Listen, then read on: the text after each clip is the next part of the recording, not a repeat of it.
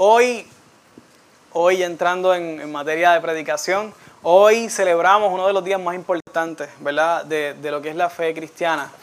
Eh, y hay muchas preguntas que vamos a estar trabajando, muchas preguntas que vamos a estar tratando de contestar y que juntos vamos a estar descubriendo. ¿Por qué es tan importante que Jesús resucitó? Eh, ¿Cómo es que realmente ocurrió? Eh, ¿Qué tiene que ver esto conmigo? ¿Cómo esto afecta a mi vida? ¿Y por qué eso me tiene que importar?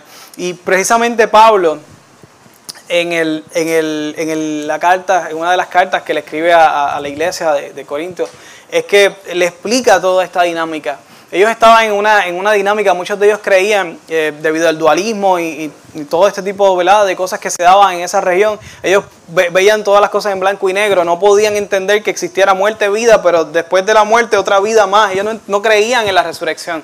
Y él está hablando a estas personas de, de, Corinto, ¿verdad? Que, están influenciadas por todos estos pensamientos eh, de, no creer en, la resurrección, y él está explicando. Eh, y en esta explicación, eh, ¿verdad? Eh, él, da Corintios, primera de Corintios principalmente, eh, los, capítulos del, 3 al 14, habla de cosas morales, cosas éticas, pero el capítulo 15 habla solamente de la resurrección y es por eso que hoy vamos a ver bastante del capítulo 15. Pero quiero que vayan conmigo, está en primera de Corintios 15, quiero que vayan conmigo, quiero, quiero que lean, vamos a leer del, del 16 al 19, vamos a ir ¿verdad? cubriendo un poco más de, este capítulo a, la medida que vayamos avanzando en la predicación. Quiero que, leamos eh, y, luego que, leas, eh, internalices, quiero que oremos, ¿verdad? Y que juntos podamos ir ante Dios ya con, una, misma petición en común, es que nos haga entender el por qué esto es tan importante. Vamos a orar. Dice, y si, vamos, a leer, vamos a leer, perdóname, perdóname, yo sé, yo sé los controles hoy, creo que gracias. Eh, leemos. Y si no hay resurrección de los muertos, entonces Cristo no ha resucitado. Y si Cristo no ha resucitado, entonces la fe de ustedes es inútil y todavía son culpables de sus pecados. En ese caso, todos los que murieron creyendo en Cristo están perdidos. Y si nuestra esperanza en Cristo es solo para esta vida, somos los más dignos de lástima de todo el mundo. Vamos a orar. Padre, venimos ante tu presencia en esta hermosísima mañana que nos regalas luego de un tiempo de lluvia y nos regala un sol espectacular, Señor. Te pido que, que hoy ilumines nuestra vida, así como has iluminado este día. Ilumines nuestros corazones, que nos ayudes a entender, a descubrir la verdad detrás del asunto de la resurrección. Que nos ayudes a, ver tu palabra, a, valorar más la importancia de la resurrección, a entender más el por qué y el para qué resucitaste. Eh, Señor, y ayúdanos a convencernos si realmente lo hiciste. Padre, guíanos en este día. Que sea tu Espíritu Santo con nosotros y que nos hables, nos transformes y nos guíes en este tiempo, Señor. En el nombre de Jesús oramos. Amén y amén. Estos versos de Pablo, que le escribe, como hablamos, a, la iglesia de Corinto, a los creyentes que estaban allí, él eh, nos recuerda que hoy celebramos el día, y según Pablo, el día más importante de la fe cristiana. Es el día que realmente le pone fundamento a todo lo que creemos. Es el día que, que ¿verdad? recordamos este acto que le da sentido a nuestro día, a nuestra vida que es nuestra esperanza, es el fundamento de nuestra esperanza completa.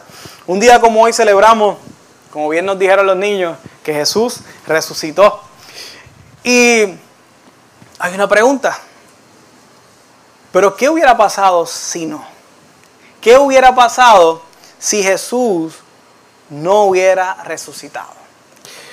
Eh, Pablo nos dice que seríamos los seres de mayor eh, lástima los mayores merecedores de, merecedores de lástima.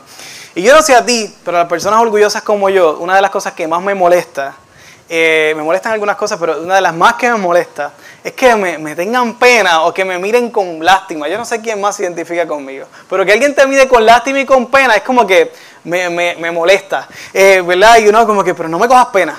Eh, pero así que para mí, las personas orgullosas como yo, no sé quién más comparte esa, ese sentir conmigo, cuando Pablo dice lo que dice, que si Jesús no resucitó, somos las personas que mayor pena merecemos en este mundo, que deberíamos tener lástima por nosotros mismos si Jesús no resucitó. Para mí eso es bien fuerte, es bien fuerte. Eh, y, que los pastores, ¿verdad? Seamos el, el, gran papelón de la historia, ¿verdad? Porque los líderes somos los que cogemos el agua. Si todo esto es un fiasco y todo esto es un embuste, los primeros que estamos ahí somos los, pastores. Los demás pues dirán, no, yo iba a la catacumba por el café y por la gente, pero yo no, yo no creía mucho sobre la resurrección. Pero, pero los, pastores, ¿verdad? Somos los que vamos a coger el agua y, y todos los creyentes. Pero bueno, ¿por qué es tan grave eso? ¿Por qué entonces es tan grave? ¿Por qué es tan importante esto de que Jesús resucitó? Bueno, la realidad es que la resurrección significa demasiado. La resurrección de Jesús significa demasiado. ¿Y por qué es importante? Vamos a hablar de varias cosas. Primero, porque nos muestra cuánto poder tiene Dios. Eso es lo primero. ¿Cuánto poder tiene Dios? Es imposible decir, es más, voy a plantearlo de esta manera. Es imposible decir que crees en Dios, pero que no crees en la resurrección. No, no, es posible. Tú, tú, no puedes creer en Dios si no crees en la resurrección. Porque precisamente eh, el Dios que creó todo, el Dios que nos da la vida, no podía contra la muerte. El Dios que dio vida una vez y la persona murió, no podía dar vida nuevamente. Pues entonces no tiene tanto poder, nada. Es como un, engaño ese Dios. No, no tiene tanto poder, ¿verdad? Pero no lo fue. No lo fue. No fue un engaño. Y precisamente por creer en la resurrección, creer en la resurrección es uno de los requisitos principales Pablo lo plantea en algunos versos en Romanos, que casi el único. Creer la resurrección es el requisito para ganar la salvación, para ser salvo, para ser hijos de Dios. Si tú crees que Jesús vino a esta tierra, que evidencia hay abrumadoras que Él estuvo aquí. Si tú crees que Él murió y que resucitó, pero que murió por tu culpa y que tú necesitas a Cristo, si tú crees eso, tú no estás muy lejos del cielo. Es lo único que necesitas para creer. Lo único que necesitas creer para ser cristiano, para ser hijo de Dios, para ser salvo. Si no lo sabías, es una gran noticia para ti hoy. Así que creer en la resurrección es una de las cosas más importantes. Si Él no tiene poder, si Él no tiene ese poder, pues entonces no tiene poder. No es digno de nuestra alabanza, no es digno de nuestra fe, no es digno de nuestra adoración. Si no tiene poder para levantarlo. Solo un Dios, solo Dios puede revertir el proceso natural de la muerte. Si es que creó lo natural. ¿Verdad? ¿Quién mejor para reprogramar un programa que el que lo programó, a Joseph. lo conoce, conoce los códigos mejor que nadie. Pero una persona que llegue y ve todos esos códigos, que de por sí es un revolú, pero, pero la persona que lo hizo lo puede entender. ¿Quién mejor que devolver la vida que aquel que la creó? Que aquel que la da. Dios. A resucitar Jesús nos recuerda que Él tiene el poder para crear. Él tiene poder para ordenar la creación. Él tiene el poder para incluso revertir las consecuencias naturales, tan naturales de la vida como la muerte. Si algo tenemos todos seguros aquí, es la muerte. Eso es lo primero. La resurrección nos recuerda y nos afirma el poder de Dios. Segundo, que Jesús resucitara significa que nosotros somos perdonados. ¿Por qué? Simple. Porque nuestro perdón vino por causa de su muerte. Nuestros pecados cayeron sobre Jesús, los lanzó sobre Jesús. Y por eso es que tenemos a Jesús en ese momento, que lo recordamos el viernes, Señor, ¿por qué me has desamparado? Ahí tenemos a, Jesús cargando nuestros pecados, los del pasado, los del presente, los del futuro, los que estás pensando ahora mismo, a lo mejor estás pecando por un pensamiento, yo no sé, pero lo que está pasando en tu vida, todos los pecados tuyos, Él los cargó en esa cruz. Y ahí murió. Pero ¿cómo sabemos que Dios aceptó ese sacrificio. ¿Ustedes se recuerdan a Caín y Abel? ¿Qué pasó con Caín y Abel? La primera, los hijos de Adán y Eva. Adán, Caín y Abel hicieron una ofrenda, pero una fue aceptada y la otra no fue aceptada. Sabemos que eso resultó horrible en el primer asesinato, ¿no? Pero, pero ahí ocurrió que una fue aceptada y otra no fue aceptada. Y así podemos ver montones de, de veces que hay sacrificios que son aceptados o no aceptados el que Jesús haya sido resucitado significa que su muerte fue aceptada por Dios. Por lo tanto, nuestros pecados fueron, nuestro perdón por nuestros pecados fue aceptado por Dios. Por lo tanto, si la muerte de Jesús y ese sacrificio fue aceptado por Dios, entonces nosotros podemos entender que nosotros fuimos perdonados. Porque Él resucitó. si no hubiera resucitado, todavía nuestros pecados estuvieran con nosotros. Amén. Así que qué bueno que resucitó, ¿verdad? Esa es la segunda parte. El poder y el perdón de Dios. Jesús cargó nuestros pecados. Nuestros pecados lo hicieron gritar en esa cruz y murió. Pero Dios lo levantó de los muertos. Un día como hoy lo recordamos, Dios lo levantó de la muerte. Dios mató la muerte, me encanta eso. Dios mató la muerte. Nos regaló el perdón a nombre de Jesús. Todos nuestros pecados, toda la lista de nuestros pecados tienen un nombre. Tacharon nuestro nombre y pusieron Jesús y fue pagada en esa cruz. Aceptar eso es lo único que necesitas. Creer eso es lo único que necesitas para ser salvo. Para poder tener una vida con Dios y vivir una vida eterna con Dios. Eh, eso fue lo que hizo Dios. Dios pagó por nuestros pecados, por lo tanto, somos perdonados. Así que hay, hay muchos más datos, ¿verdad? Quería darle esos dos.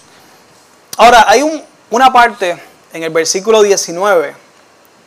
Quisiera leer el versículo 19 nuevamente, porque hablamos de la segunda, ¿verdad? La parte de que somos dignos de lástima, pero no hablamos de, esa primera frase eh, que habla el versículo 19. Y dice, y si nuestra esperanza en Cristo es solo para esta vida, somos los más dignos de lástima de todo el mundo. Solo para esta vida es lo que quiero reflexionar. Solo para esta vida. Esta frase, ¿qué quiere decir Pablo con solo para esta vida? Cuando tú piensas, en esta vida, Dios te ha dado algo. Mucho. Los beneficios de Dios en esta vida son buenos. Muchísimos. Son buenísimos. Los beneficios de, la iglesia. Bueno, la iglesia es el cuerpo de Cristo, ¿verdad? La, parte operante de, Dios en la tierra. Por lo tanto, eh, la iglesia es parte del beneficio. Lo que ha hecho la iglesia en este mundo es parte del beneficio de lo que es Dios. Así que cuando Pablo dice solo para esta vida, aparente ser que es como que nada. Sí, ok, quiero, quiero, quiero, quiero que lo vean de nuevo si la, el beneficio de Cristo es solamente para esta vida, somos los más dignos de misericordia. Pero cuando tú piensas, los beneficios que Dios nos ha dado en esta vida son muchos. La iglesia, piensa, piensa en la iglesia, vamos a pensar en Puerto Rico, olvídate del mundo, olvídate de la historia, vamos a ver nuestra, nuestra historia en Puerto Rico, lo que hemos vivido. Piensa un huracán María sin la iglesia. Horrible. Los terremotos sin la iglesia. Horrible. Fue uno de los primeros. Fuimos la primera respuesta, la segunda, la tercera, la cuarta, la quinta y todavía estamos, ¿verdad? Repartiendo cosas y, arreglando techos por ahí. La iglesia sigue operando. No solamente los terremotos, en, eh, ¿verdad? En, todos los huracanes y todas las cosas que han ocurrido. Eh, gracias a la iglesia existen universidades. ¿Sabía usted que Princeton, Harvard, Yale fueron universidades que realmente eran seminarios teológicos para preparar a pastores? Las universidades que las conoce, como las conoce hoy, fueron creadas por la iglesia. Usted los visita y tiene escrito, ¿verdad? No muchos de ellos quisieran romperlo y tallarlo, pero no pueden porque estarían dañando un monumento histórico. Pero está escrito, eh, en Dios confiamos y todo este tipo de cosas. Las universidades fueron creadas por la iglesia. Los orfanatos fueron creados por, las iglesias. ¿Cuántos albergues en Puerto Rico de toda clase son dirigidos por cristianos? El 90% de las infines de lucro en Puerto Rico de base, son bases de fe dirigidas por cristianos. El 90%. La iglesia ha hecho mucho. Los hospitales. Todas esas cosas fueron fundadas por la iglesia. Los colegios laicos, ¿cuántos conocen? La mayoría son cristianos. La, el homeschooling, los currículos que hay de homeschooling, la inmensa mayoría son, son, son hechos por, por personas de fe. La iglesia ha hecho demasiado en esta vida. Así que, ¿a qué se refiere Pablo entonces cuando dice, si es solo para esta vida? La iglesia ha hecho mucho, es más, muchos de nosotros estamos aquí aquí cuánto, de los que habemos aquí, cuánto la iglesia, cuánto Dios ha hecho por nosotros. Demasiado. Demasiado. Yo no me imagino mi vida sin la iglesia, sin ustedes, sin lo que Dios hizo en mi vida, sin mi familia que Dios me regaló, porque Dios me la regaló. Yo, yo no me imaginaría mi vida. Los beneficios de Cristo en esta vida son inmensos. Pero Pablo dice, si eso será lo único, si eso fuera lo único que nosotros recibimos de parte de Dios, seríamos los más dignos de misericordia. Entonces, ¿a qué se refiere Pablo? ¿Qué beneficio Él está hablando? Porque Él dice que todo lo brutal de la iglesia, todo lo bueno que Dios me da, todas las cosas que recibo de Dios en esta vida, que son tremendas, si fuera solamente para eso, seríamos los más dignos de misericordia. ¿Qué está pensando Pablo? Lo que pasa es que Pablo está pensando en mucho más que eso. Pablo no está pensando Es un mundo creado por Dios, caído por culpa de Adán y Eva y todos nosotros que pecamos también todos los días. Y, un Dios viniendo a rescatar al ser humano en un mundo caído por el pecado, intentando hacer algo con él. Aún los más que estamos, intentamos estar cerca de Dios, somos un desastre en nuestra vida espiritual muchas veces. Y, y, en este mundo de pecado, donde los pecados de uno chocan con los otros, Dios no Pablo no está pensando en eso. Pablo no está pensando en ese mundo caído donde el beneficio de la iglesia es tremendo, pero Pablo lo que está pensando es en otra cosa. Pablo está pensando en el momento de la resurrección. Pablo está pensando en la nueva vida. Pablo está pensando en un nuevo mundo, en una nueva tierra, en un, un, lugar totalmente nuevo. No donde habían pecadores que destruyeron el mundo y Dios vino a rescatarlos. No, un lugar donde nunca ha habido pecado. Un lugar donde está, no manejado por nosotros, que somos un desastre manejando la creación, manejado por Dios, supervisado por Dios. En eso está pensando Pablo. Pablo está pensando que sería, si solamente fuera para este mundo, para esta vida, seríamos los más dignos de, de, lástima. ¿Por qué? Porque no pudiéramos disfrutar de esa nueva tierra, de ese cielo, de ese lugar donde Dios nos espera por la eternidad, donde no hace falta ni luz, Él es la luz. No hace falta nada. Él lo llena todo. Pablo está pensando en eso. Tener beneficios de Dios en esta vida está genial. E, es tremendo pero jamás se compara, jamás se compara con lo que viviremos y ese lugar perfecto donde estaremos creados por Dios, cuidado por Dios. Y es ahí donde cobra sentido el verso 19 nuevamente. Quiero que lo leamos. Dice, y si nuestra esperanza en Cristo es solo para esta vida, somos los más dignos de lástima de todo el mundo. ¿Por qué?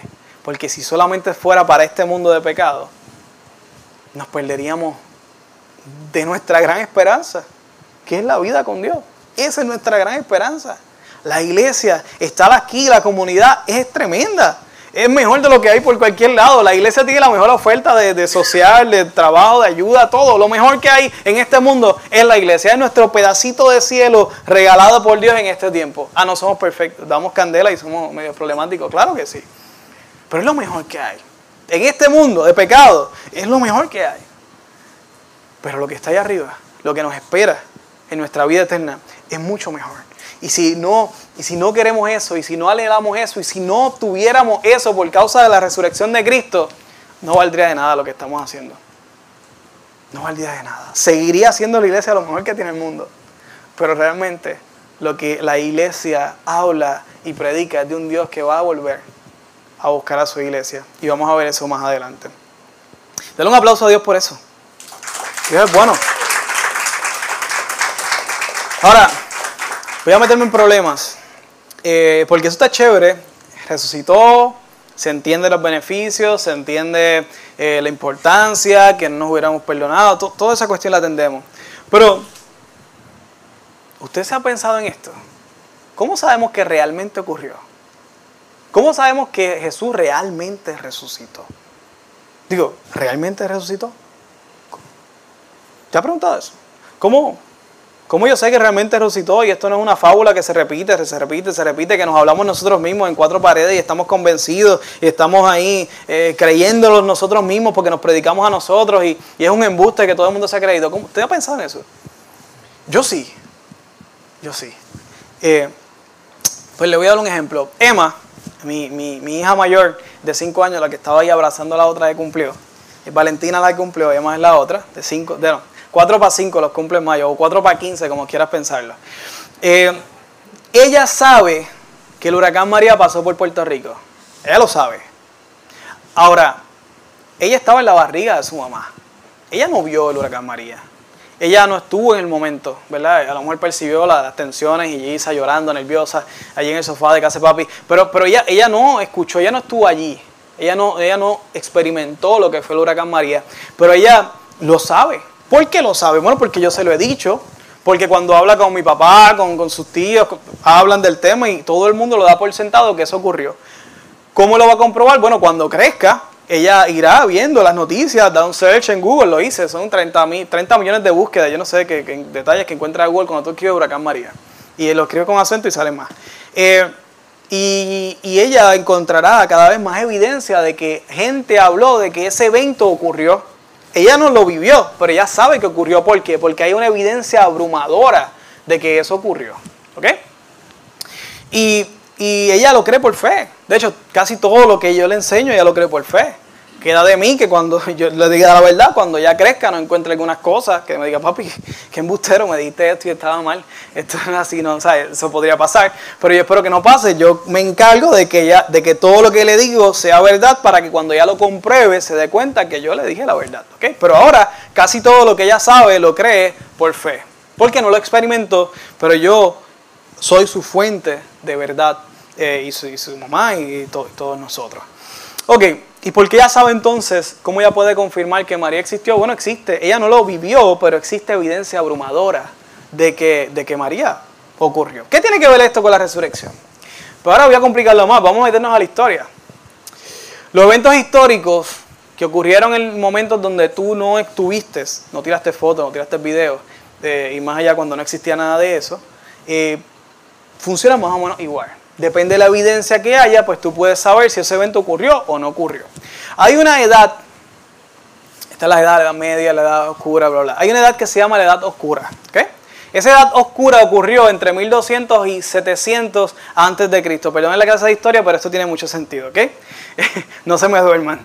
Eh, eh, y se llama así se llama así la edad oscura porque no, precisamente no hubo suficiente, no hay, no han encontrado evidencia suficiente de todos esos años para saber que eso realmente ocurrió, qué ocurrió ahí, cómo era la política, cómo era. No se sabe mucho, por eso es la edad oscura, porque no hay luz, no hay una información que me pueda decir qué ocurrió en esa edad. Pero se acabó la edad oscura. ¿Por qué? Bueno, porque algo arrojó luz. ¿Qué arrojó luz? Bueno, una de las cosas que arrojó luz fue uno de los descubrimientos que se hizo y se llamó la Iliada de Homero. ¿Se acuerdan? De, ¿Has escuchado el caballo de Troya? Ah, eso lo he escuchado. Pues eso sale de ahí, de la Iliada de Homero. Es una poesía. ¿Okay? Una poesía. No rima para nada para nosotros porque está hecho en otro idioma y con otro sentido. Pero esa poesía habla eh, sobre básicamente una guerra y una cuestión. ¿okay? Eso, eso, es lo que se habla. No, no quiero entrar en detalles sobre el, el, contenido de la historia. Solo quiero decir que se encontró esa historia y esa historia arroja luz. Por eso es que la edad, la edad oscura se acabó. Porque hay luz, hay información se encontró un registro histórico, aunque es una poesía, y ahora no han validado algunas cosas que realmente dice, han encontrado otros registros que realmente, pues no, no quiero entrar en detalle la validez, pero, pero sí se entiende que la edad oscura se acabó porque hubo luz de información en la historia. Eh, espere que esto va a tener sentido para usted, se lo aseguro. Eh, hubo información en la historia. Ahora, ¿por qué entonces la Iliada de Homero arrojó luz? Bueno, si hubiera sido un cuento de camino, pues no hubiéramos tenido ningún tipo de, de luz. Pero arrojó luz porque la creyeron como verdad, la creyeron como verdadera. O por lo menos algunas fracciones dan un poco de luz del contexto social, lo que había, ¿verdad? Todo lo que pasaba, de los descubrimientos que, que habían, ¿verdad? Los elementos, que si las carrozas, que si esto, que si lo otro, la guerra. Y arrojó luz. Y arrojó luz porque la creyeron como cierta. La pregunta es, ¿por qué creyeron eso como cierto? Ah, no porque encontraron un libro a lo loco y, ah, mira, pues está bien, pues no, no, no, es porque hay, hubo, encontraron muchas copias, muchas copias o fragmentos que tenían, que tenían una información muy similar. Eh, y estas copias que encontraron no fueron pocas, encontraron 643 copias del Iliada de Homero.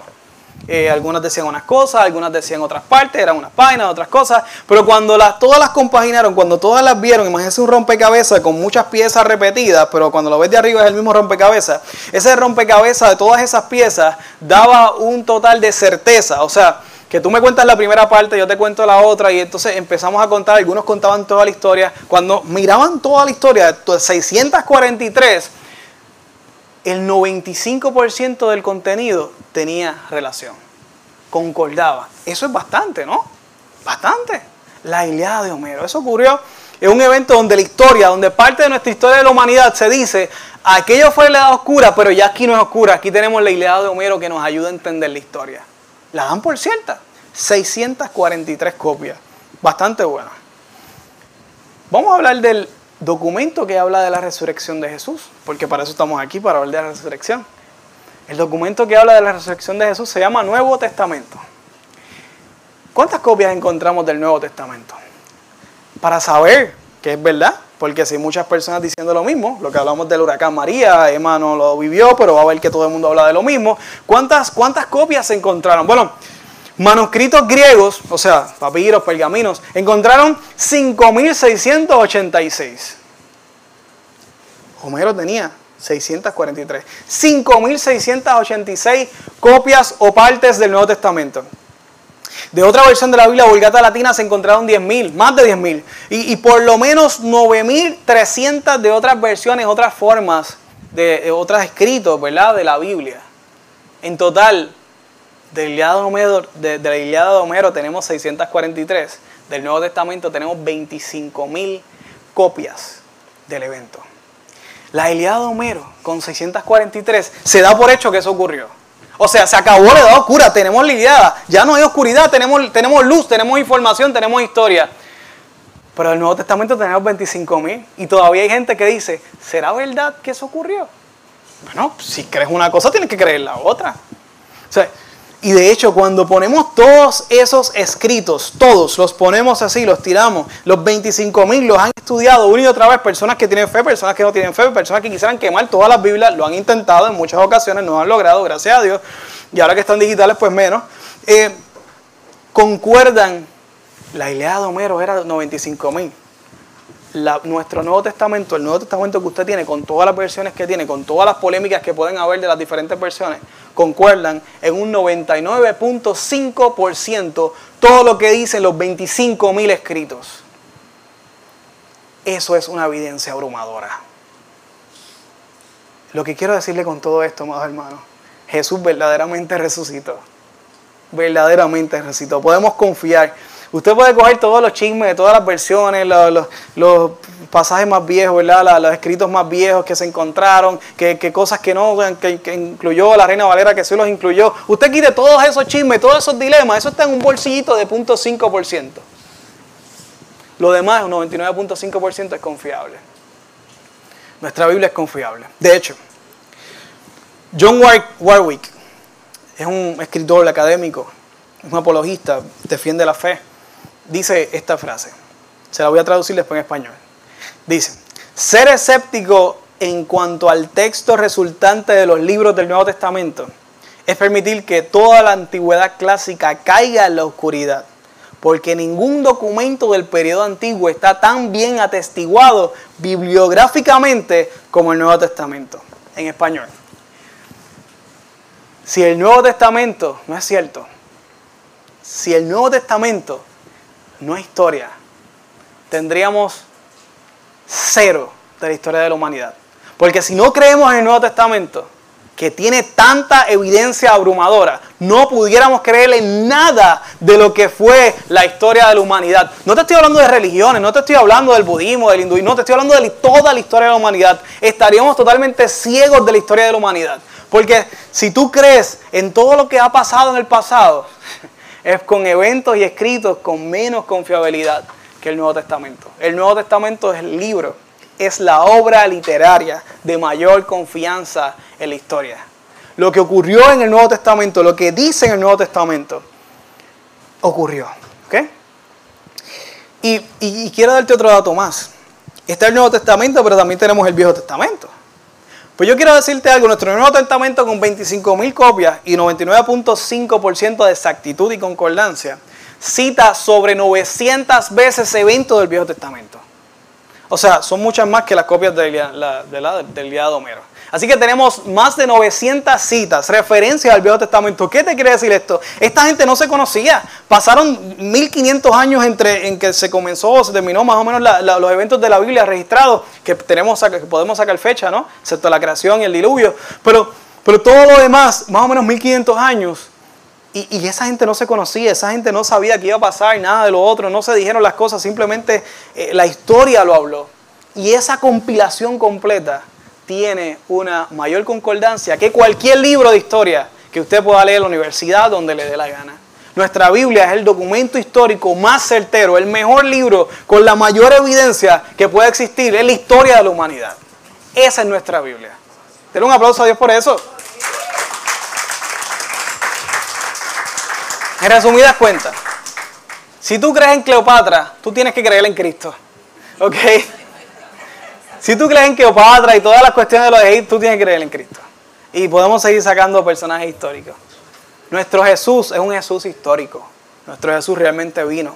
Nuestro Jesús realmente resucitó. La tumba de, de, de, Buda está allí, la pueden encontrar. La tumba de Mahoma la pueden encontrar. A Jesús no está en ninguna parte. Jesús resucitó. Jesús está a la derecha del Padre. Y esa es nuestra esperanza.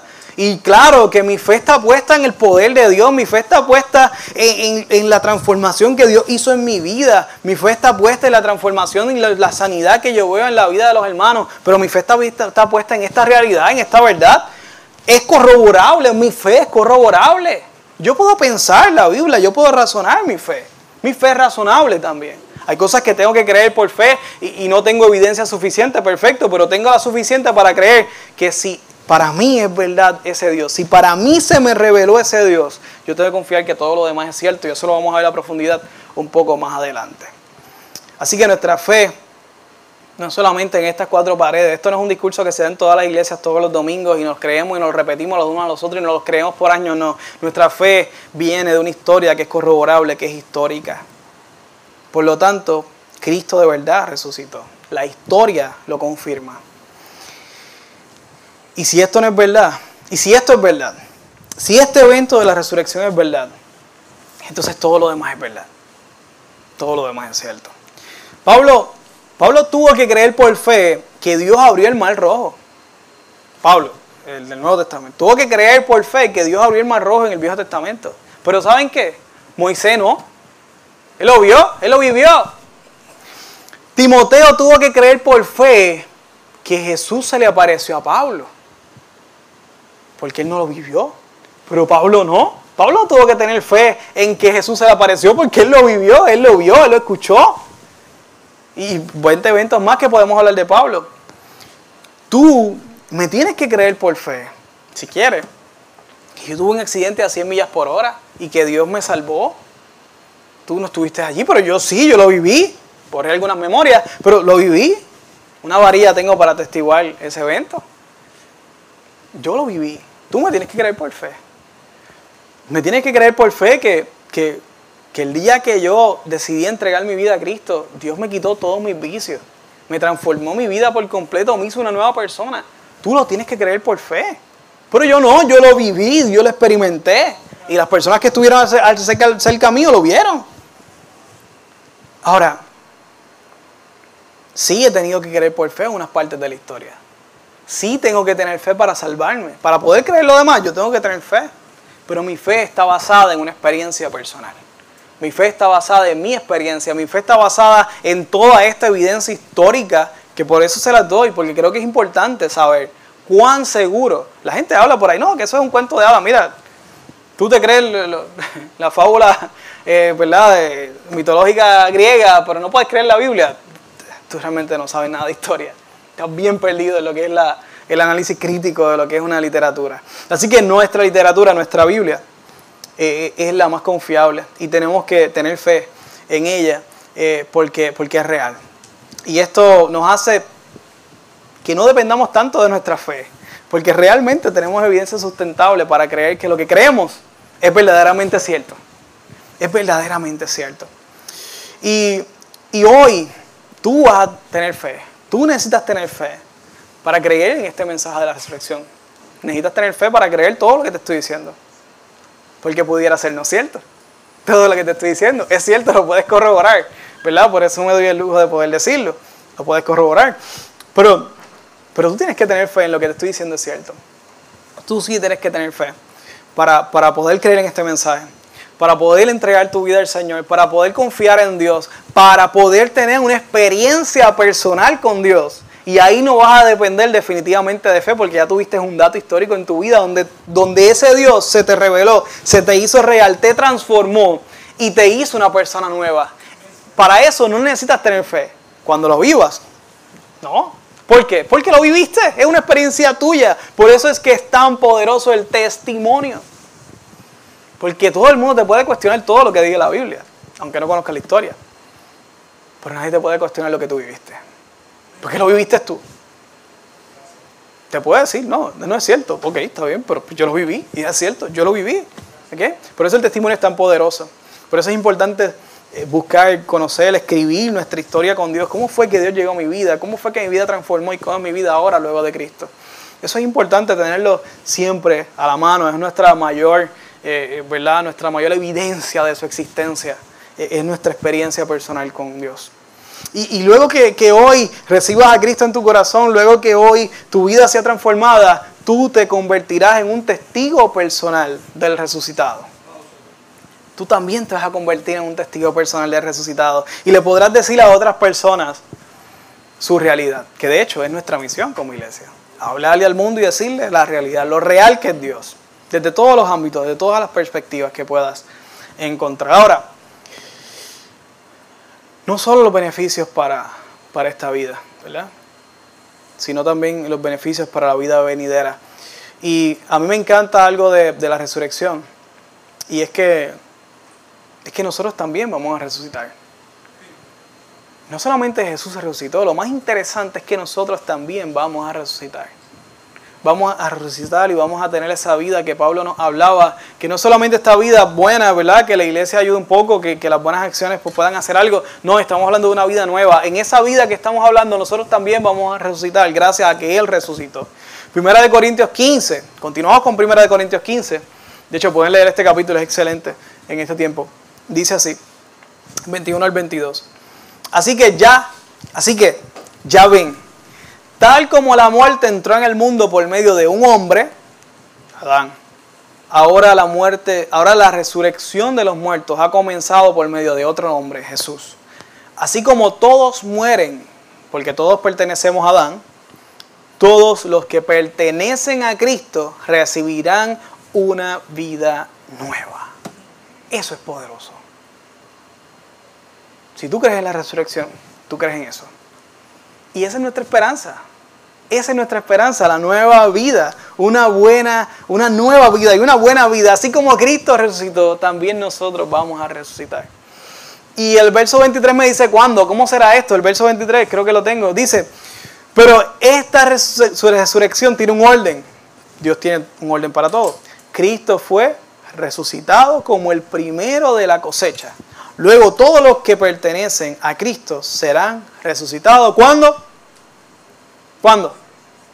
Cuando Él regrese. Porque va a regresar. Cristo viene. Cristo viene a buscar su iglesia. Cristo viene a darnos esa nueva vida que nos prometió. Cristo viene a darnos una nueva esperanza, un nuevo cielo, una vida sin dolor, sin pecado. Sin nosotros, vamos a ser nosotros mismos glorificados, no vamos a estar en nuestra condición, vamos a ser glorificados. Así que seremos la mejor versión que jamás podemos ver de nosotros mismos. Es cuando tengamos nuestro cuerpo glorificado. Jesús nos da la victoria ante la muerte. Resucitaremos con Jesús. Tendremos la vida que Pablo nos dice que es mejor que esta, pero por mucho, mucho mejor que esta. Si fuera solamente para esta vida, seríamos los más dignos de misericordia. Pero no es así. Jesús resucitó. Y esa es la esperanza. Creemos en Dios, pues creemos en su resurrección. Por lo tanto, vivimos en la esperanza de ser resucitados. Quiero ir cerrando con este verso. Está en primera de, Corintios 15, 56, 58. Este es uno de los, textos finales con, que él cierra este, este capítulo, eh, Pablo. Dice así, pues el pecado es el aguijón que termina en muerte y la ley le da al pecado su poder. Su poder. Pero gracias a Dios, Él nos da la victoria sobre el pecado y sobre la muerte por medio de quién? Nuestro Señor Jesucristo. Por lo tanto, mis amados hermanos, permanezcan fuertes y constantes, trabajen siempre para el Señor con entusiasmo, porque ustedes saben que nada de lo que hacen para el Señor es inútil, es en vano. Nada. Todo tiene un propósito. Toda nuestra vida, todas nuestras conversaciones, todas las veces que ustedes vienen, se reúnen, leen la Biblia, todas las veces que ustedes oran, todas las veces que ustedes sirven, todas las veces que ustedes eh, hablan con los hermanos, disipulan a otra persona, le hablan de Dios, invitan a la iglesia, le invitan a la célula, cada vez que nos reunimos en célula, cada vez que oramos aquí, cada vez que participamos en obras, en sin fines de lucro, en, las diferentes actividades que tenemos eh, eh, fuera de la iglesia para llevar el mensaje, cada cosa que hacemos para servir a Dios, no es inútil, no es inútil. Nuestra vida no es en vano. Nuestra vida tiene un sentido y un propósito. Y es nuestra esperanza, que está plasmada en nuestra experiencia personal, que si no la has tenido la puedes tener hoy, y que está plasmada también en la veracidad de la mejor obra literaria de la historia de la humanidad, que es la Biblia. Ahí está mi fe. Ahí está mi fe. La pregunta es, ¿en qué está tu fe puesta? ¿Dónde está nuestra fe puesta? ¿Cuál es nuestra esperanza? ¿Cuál es nuestra esperanza de vida? La otra pregunta, ¿vives ya en esta esperanza? ¿Has tenido ese encuentro con el Señor Jesús? ¿Has tenido esta oportunidad de decir, Señor, creo que viniste, es evidente que resucitaste, la historia lo dice, eh, creo que has tenido una experiencia personal con Dios. Yo estoy seguro que todos aquí, todos, han hecho una oración y Dios la ha contestado. Todos. Porque yo conozco a Dios. Yo conozco a Dios. Hasta la persona que menos dice tener fe ha hecho una oración y Dios la ha contestado en su amor. Porque así es nuestro Dios. Así que has tenido una experiencia personal con Dios, aunque sea en ese grado. La pregunta es, ¿tienes seguridad de salvación en tu vida?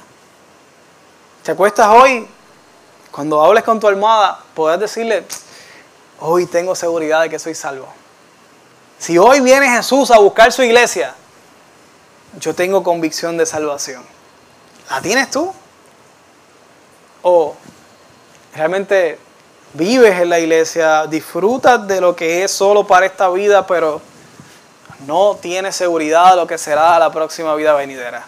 Porque si es así, Pablo dice que, que eres la persona que, una de las personas que más necesita lástima en este mundo. Pero no es así, yo sé que no es así. Yo sé que tú quieres vivir una vida y tener un encuentro con Dios por la eternidad. Yo sé que no solamente quieres experimentar un grado del amor, la presencia de Dios que pudiste haber sentido hoy durante la adoración, eh, haber sentido el amor de la iglesia. Yo sé que tú quieres vivir con ese mismo espíritu que nos inspira a nosotros a amarte, a servirte, que vivas tú con Él. Dios quiere vivir dentro de ti a través de la persona del Espíritu Santo. Eso pasa cuando tú decides entregar tu vida a Dios. Eso pasa cuando tú decides vivir para Dios y abrazar esa esperanza que es la vida eterna. Yo quiero orar en este momento. Y yo quiero, yo quiero que oremos para que Dios nos permita seguir afirmándonos en la fe, para que Dios nos permita seguir viviendo una vida eh, con esperanza para que Dios nos recuerde el gozo de la salvación, para que Dios nos permita saber que, tenemos un propósito y que todo lo que hacemos en esta vida para el servicio de Él, los hermanos, los demás, tiene un sentido y no es inútil. Yo quiero orar para que Dios nos recuerde que, que en Él tenemos una esperanza eterna. Si tú quieres orar conmigo para que Dios reafirme tu esperanza en Él, yo te pido que te pongas de pie me acompañes a orar. Yo estoy de pie. Necesito uno más. La palabra dice que son dos o más. Necesito uno. Con que uno ore ya estoy. Ah, gracias. Vamos a orar. Vamos a orar para que el Señor reafirme nuestra, nuestra fe. Nuestra fe en, en, Él. Nuestra fe en la esperanza de la vida eterna. Nuestra fe en saber que, que, que, no es en vano lo que hacemos. Y que no vamos a ser dignos de misericordia de nadie. Tenemos una vida eterna. Y tenemos eh, la esperanza de ser resucitados. Padre, aquí estamos, Señor, contentos, agradecidos, Señor, gozosos de saber que tú nos perdonaste, que tú tienes el poder, que tú realmente resucitaste, que la figura de Cristo, que Cristo realmente existió, que resucitó, y que tenemos ahí un lugar donde poner nuestra esperanza y nuestra fe, que nuestra fe no es en vano. Señor, afirma nuestra fe afirma nuestra creencia, eh, Señor, en las experiencias que hemos tenido personales. Queremos que sean más y más abundantes, Señor. Queremos que sean más impresionantes. Queremos vivir una vida de intimidad contigo para cultivar constantemente una vida en ti, Señor. Pero también queremos, Señor, en las partes que, que no vivimos, Señor, que nos den la fe para creerlas. Espíritu Santo, gracias. Gracias. Gracias por cada uno de mis hermanos. Bendice sus vidas. Ayúdanos, Señor, a seguir creciendo en ti, Señor. Y ayúdanos a seguir sirviéndote sabiendo de que no es inútil nada lo que hacemos para ti, Señor. Ahora en este momento yo quiero orar con, aquellas personas que, que no tienen seguridad de salvación. Así de simple. Que no, que no tienen seguridad de que si Cristo viene ahora, que pudiera venir, no tienen seguridad de que, de que se irán con Él para esa nueva vida, para ese lugar donde no ha habido pecado nunca. Eh, yo, quiero, yo quiero orar contigo. Yo, yo te pido que, que no te digo que no es una buena idea irte a tu casa con la duda de tu salvación. No es una buena idea. Eh, y por eso quiero que, que, oremos, por eso quiero que, que tengas la valentía. La palabra dice que si crees que Jesús vino, que resucitó y que no te avergüenzas de decirlo, eh, es lo que necesitas hacer para, para, ser salvo, nada más. No dice que tienes que ser casi santo, no dice que tienes que leerte la Biblia completa, simplemente tienes que, dice que tienes que tener fe en ese dato histórico fundamentado eh, ¿verdad? Que está ahí. Solamente tienes que creerlo y con eso es suficiente para ganar tu vida y hoy empieces una vida de salvación, tu vida se ha transformado y comiences tu propia experiencia personal. Si tú eres una de esas personas que hoy Dios ha tocado en su corazón, ha convencido, porque este trabajo no lo hace mi predicación, cuán bonito, cuán bueno, cuán malo predico, si no lo hace el Espíritu Santo, y yo sé que ya está orando en tu vida, porque así trabaja nuestro Dios. Yo te pido que tengas la valentía y, y tú no hagas una señal, tú levantes tu mano y digas, yo quiero vivir una vida nueva en Dios. Yo quiero que levantes tu mano y digas, yo quiero tener seguridad de salvación. Levanta tu mano con valentía, no te vas a arrepentir. Es la mejor decisión, más importante que vas a hacer en tu día y en tu vida. Así que levanta tu mano, eh, puedes levantarla y bajarla y decir, yo quiero recibir salvación, yo quiero vivir una vida nueva en Cristo Jesús. Dios te bendiga. Yo quiero, si alguien más está, quiere hoy dar su vida a Dios, si hoy, hoy quiere renovar su encuentro con Dios, si hiciste un tiempo pero sabes que estás apartado, sabes que te alejaste, sabes que eh, no estás en una relación con Dios y tienes duda de tu salvación, yo te pido que hoy es el día, levanta tu mano y no te vayas de aquí sin tener la convicción de salvación. Si hay alguien por, que nos está viendo de forma virtual, y ha hecho esta decisión en su vida, yo te inspiro a que de la misma forma que recibiste el link, digas y nos informes, nos dejes saber que has tomado una decisión. Eh, si, si, hoy has, eh, has, tomado esa decisión, yo te pido que, que ahí donde tú estás hagas esta oración conmigo. Haz la tuya. Tienes que hacerla tú. Yo no puedo hacerla por ti. Tienes que tú hablar con tu Dios y tu Creador y decirle, me arrepiento y, quiero ser tu hijo. Voy a hacer una oración, quiero que la uses de modelo y te dejes llevar por ella para que tú hagas esa oración con tu Padre, habla con tu Creador y dile, y dile que quieres volver a casa, que quieres hacer cuentas con Él, que quieres ser perdonado. Dile algo como esto, Dios, vengo delante de tu presencia. Señor, creo que viniste a esta tierra Creo que resucitaste. Creo que merezco, Señor, estar lejos de ti. Pero también creo que tú moriste en esa cruz por mis pecados y mis errores y mis faltas y que ya nada nos pueda alejar de, de tu amor, Señor. Creo que Jesús resucitó y me perdonó. Hoy quiero hacer ese perdón real en mi vida. Quiero que me escribas en el libro de la vida. Quiero que me des la convicción de salvación y de perdón. Quiero que me conviertas en tu hijo amado, en tu hija amada. Quiero que transformes mi vida por primera vez o nuevamente. Dios, gracias. Gracias por tu perdón. Gracias, Señor. Dirige mis pasos. Aunque no tenga claro qué me va por el frente, Señor, con esto del cristianismo, pero sé que vas a añadir personas a mi vida que me guiarán y me ayudarán a crecer. Te lo pido en el nombre de Jesús. Amén y amén. Si tú has hecho esta oración en tu corazón, no te atreviste a levantar la mano, no hay problema. Yo te pido que te acerques a nosotros. Vamos a tener bastante tiempo para compartir. Acércate, hablemos. Es un tiempo de celebración. Hoy como quiera estamos de fiesta. Así que vamos a seguir adorando al Señor y, le pedimos a Dios que, que nos guíe en este tiempo.